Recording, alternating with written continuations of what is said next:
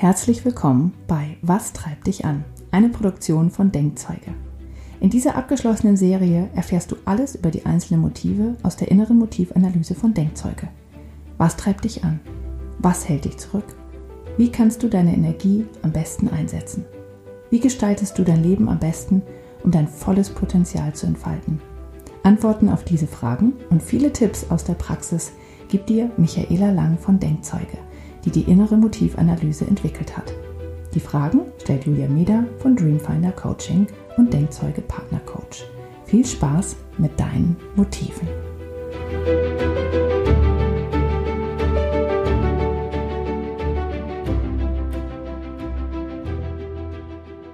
Heute sprechen wir über ein wirklich sehr, sehr schönes Motiv und zwar ist das der Genuss. Und ich finde es deswegen so schön, weil es mein zweithöchster ist.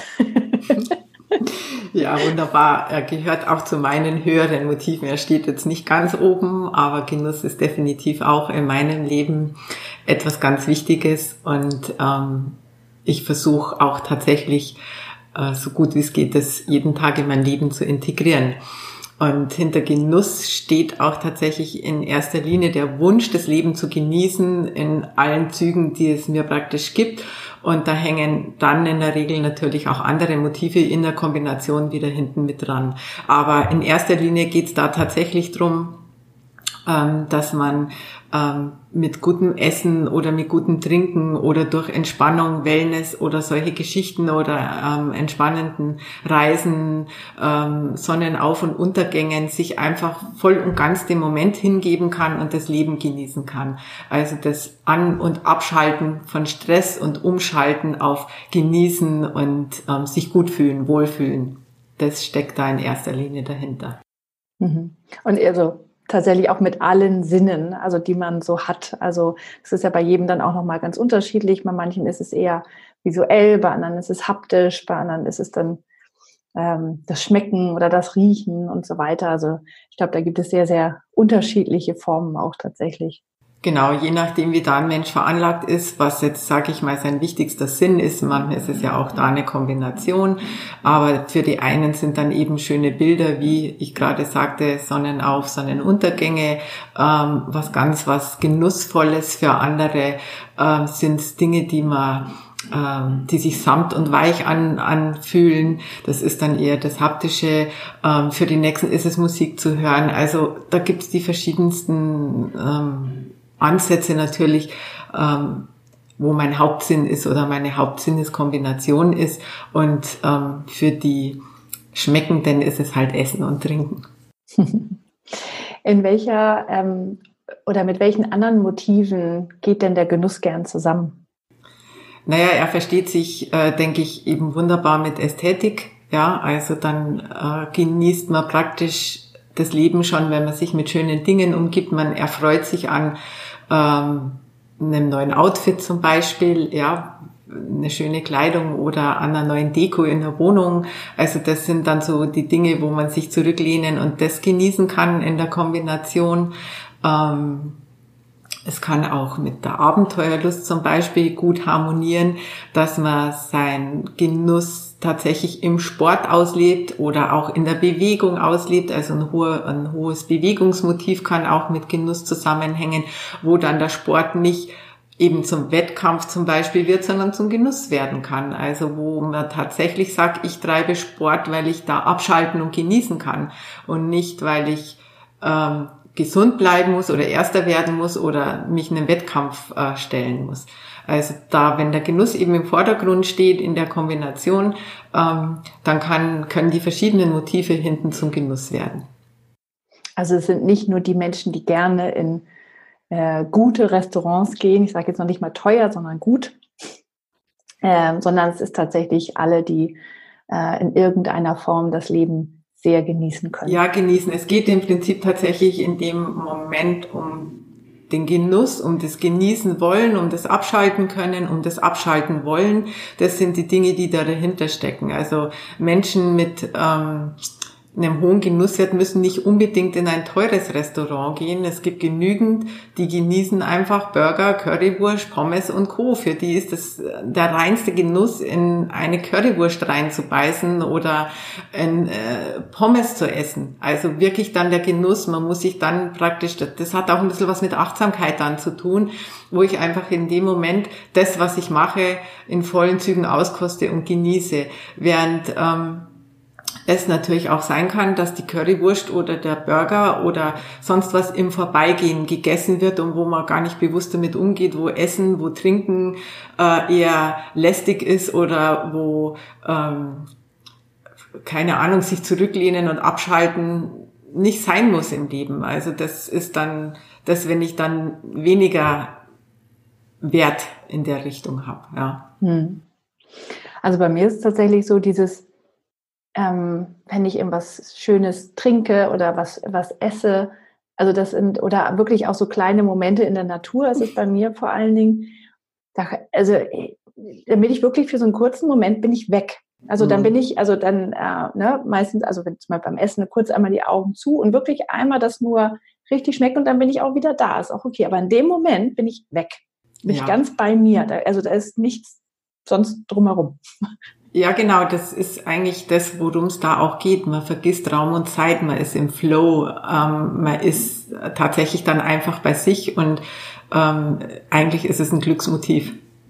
Wenn ich den Wert hoch habe und ich kann das viel genießen, also kann das viel ausleben, dann bin ich glücklich. Wenn ich, je höher der Wert ist und je weniger ich das tun kann, weil das einfach mein Job nicht zulässt, weil es vielleicht meine Familie mit ganz kleinen Kindern gerade nicht so zulassen, dann stresst es mich eher, während wenn jemand einen niedrigen Wert hat bei Genuss, dann kann er mit dem besser umgehen, wenn, wenn er nicht diese Zeit findet, um genießen und abschalten zu können und bei sich sein zu können. Ja, also das ist äh, tatsächlich das, was da dahinter steckt. Mhm. Was ist denn, wenn man diesen Wert ganz hoch hat, also so auf einer 30? Was passiert denn dann mit dem Leben? Ja, also es kommt auch ein bisschen wieder dann mit der Kombination hinten dran an, aber wenn wir mal nur von dem Genuss ausgehen, wenn der ganz, ganz hoch ist und mein, mein ganzer Alltag nur auf Genießen ausgerichtet ist, dann ähm, sollte das irgendwo in meinem beruflichen Kontext entweder mit integriert werden oder ich suche mir einfach ähm, einen reichen Partner, der mir meine genießerischen Momente ermöglichen kann, so dass ich praktisch das, den großen Teil meines Lebens ähm, erleben kann.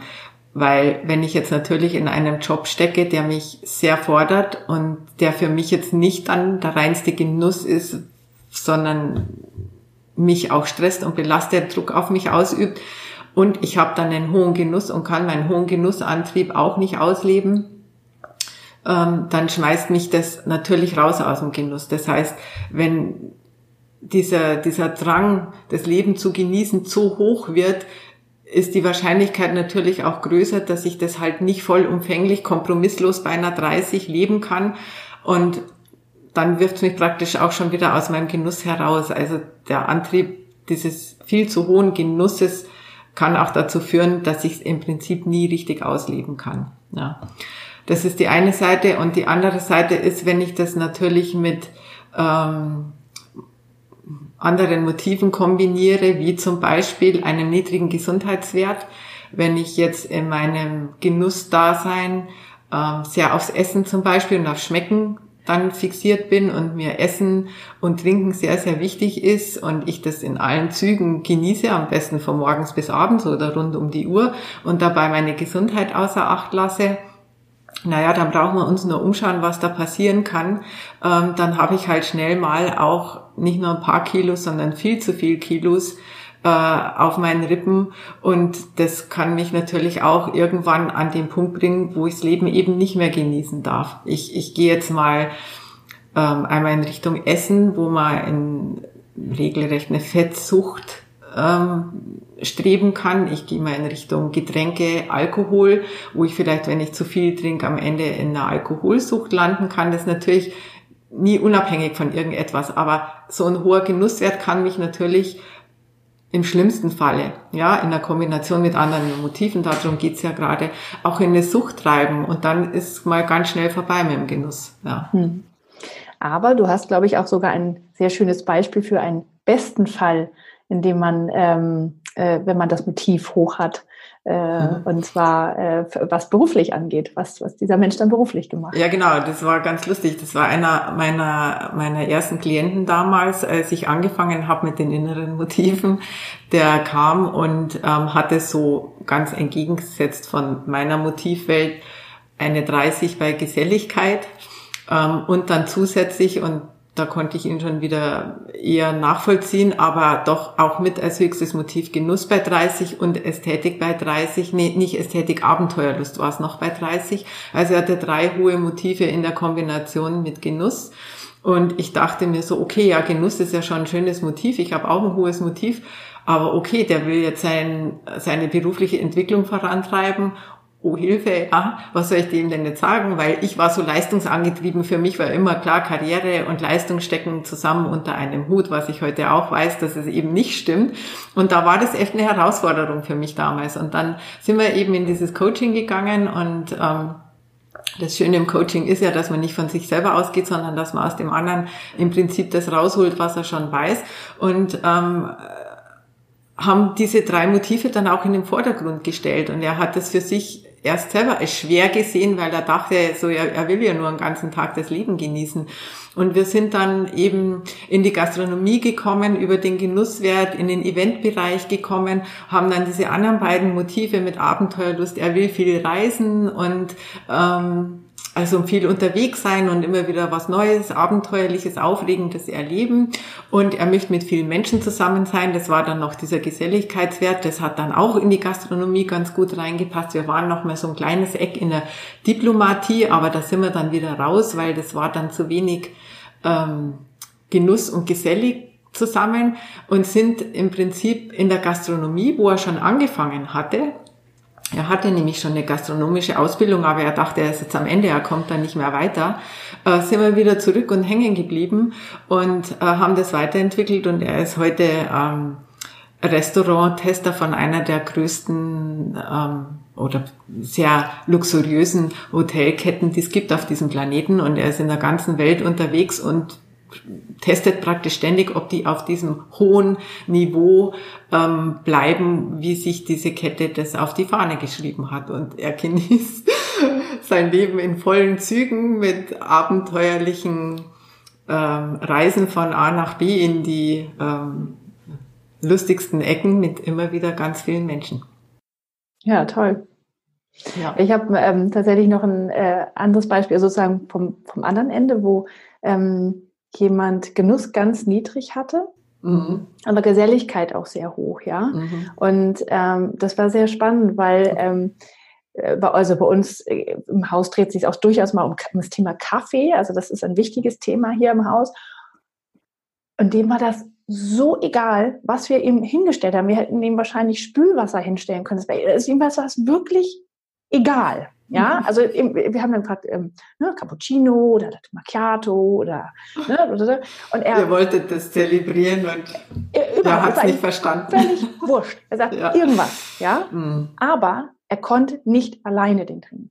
Niemals. Das mhm. ging nicht, ja? ja? Also das hat ihm viel mehr Stress gemacht. Mhm. Ähm, also er wollte dann auch, dass wir von dieser Kaffeemaschine wegkommen und uns ja. mit an den Tisch setzen, damit wir uns unterhalten können. Ja. Das war, also das fand ich extrem spannend, weil ähm, äh, also er hat trotzdem, man kann gut mit ihm zusammen sein, sehr gut sogar, aber es, es geht halt nicht über den Genuss.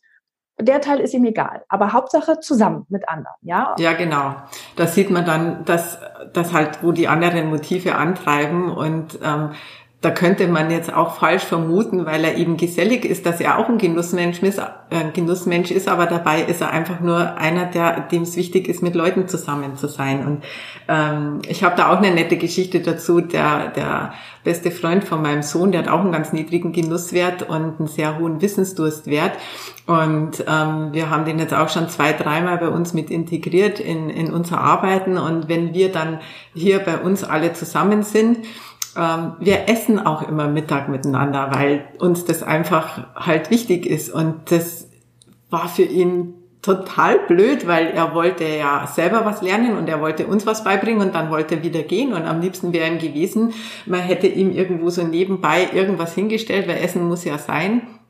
Ein Kaffee und ein Keks hat schon gereicht und man arbeitet nebenbei weiter, weil ihn einfach dieser Wissensdurst so antreibt und das das ist, dass er was voranbringen und entwickeln will und Essen sollte nebenher gehen und wir haben halt das Essen zelebriert, das hat ihn voll genervt, ja.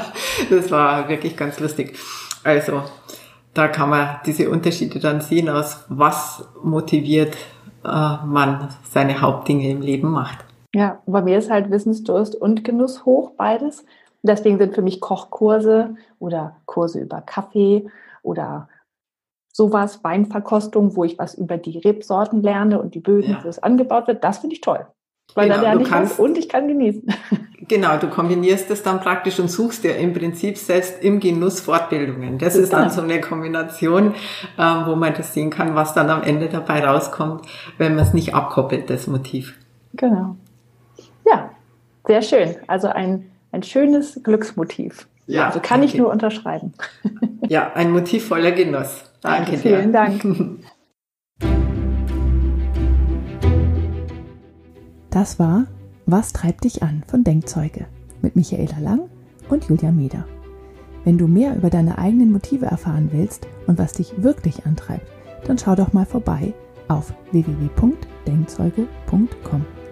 Du kannst direkt mit dem Live-Sensor deine aktuelle Lebenssituation reflektieren und herausfinden, wie zufrieden du in den einzelnen Bereichen deines Lebens bist. Wir freuen uns auf dich.